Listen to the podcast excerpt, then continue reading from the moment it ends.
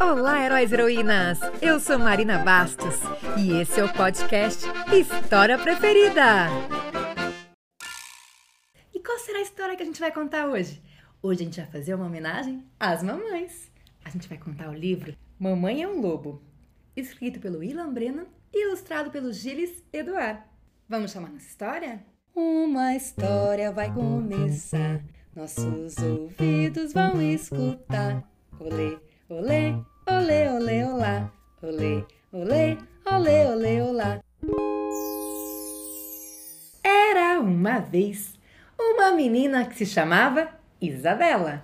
Isabela adorava brincar de teatro e ela sabia que o teatro tinha surgido muitos séculos antes dela nascer e tinha sido criado pelos gregos antigos. Um dia, ela resolveu que ia brincar de teatro no meio da sala e convocou o papai e a mamãe para participar. Mas o papai e a mamãe tinham acabado de almoçar e estavam na preguiça, querendo descansar. Mas a Isabela não deu moleza.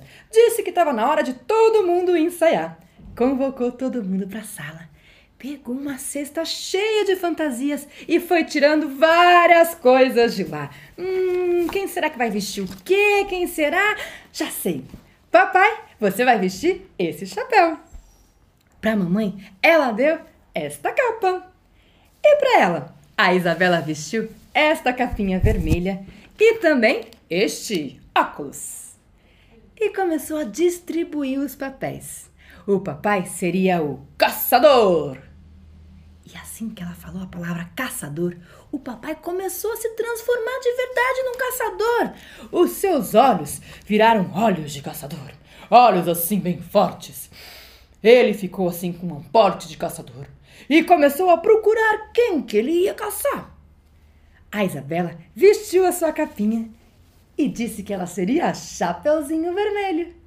E assim que falou a palavra Chapeuzinho Vermelho, ela começou a se transformar na Chapeuzinho.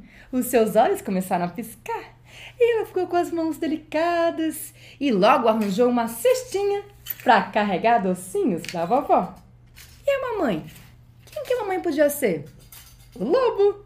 Ela então vestiu a sua capa de lobo. E assim que ela disse que ia ser o lobo, os seus olhos começaram a se transformar em olhos de lobo. O seu nariz virou um nariz de lobo. E a sua orelha começou a crescer e ficar do tamanho da orelha de um lobo. E a sua boca virou uma bocona de lobo. E ela começou a correr atrás da Chapeuzinho. O lobo foi chegando perto da Chapeuzinho. Foi chegando perto e ela gritava: Socorro! O caçador apareceu e, com a sua arma, atirou no lobo. O lobo ficou cambaleando, cambaleando, deu um último grunhido. Miau! E cantou uma última canção. Eu sou o lobo mau, lobo mau, lobo mau. Eu pego as criancinhas pra fazer mingau. Mas como ele tava quase batendo as botas, ele cantava assim mais triste.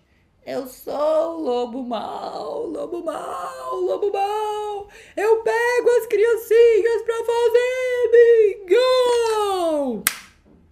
E o lobo caiu estatelado no chão.